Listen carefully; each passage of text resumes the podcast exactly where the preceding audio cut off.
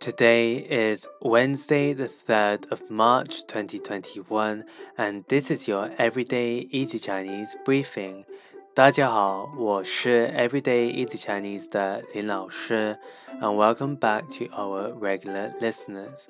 For those who are new, in each episode, we will explore a new word of the day and practice building new phrases and sentences from it. Today's word of the day is 走 走, which means to walk or to go. Let's learn three other words and phrases with this character. The first is 走后门,走后门, which literally means to go through the back door. Now, its intended meaning is to pull some strings or to use one's connections. For example, 他是走后门进公司的。 他是走后门进公司的。He pulled some strings to get into the company.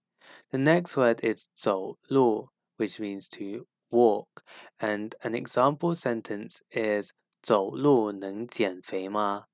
走路能减肥吗？Can you lose weight by walking? Finally, the third word is 走开。 走开, which means to go away. You can use this as a command to tell someone to go away. That's it for today, where we learned three words with the character 走.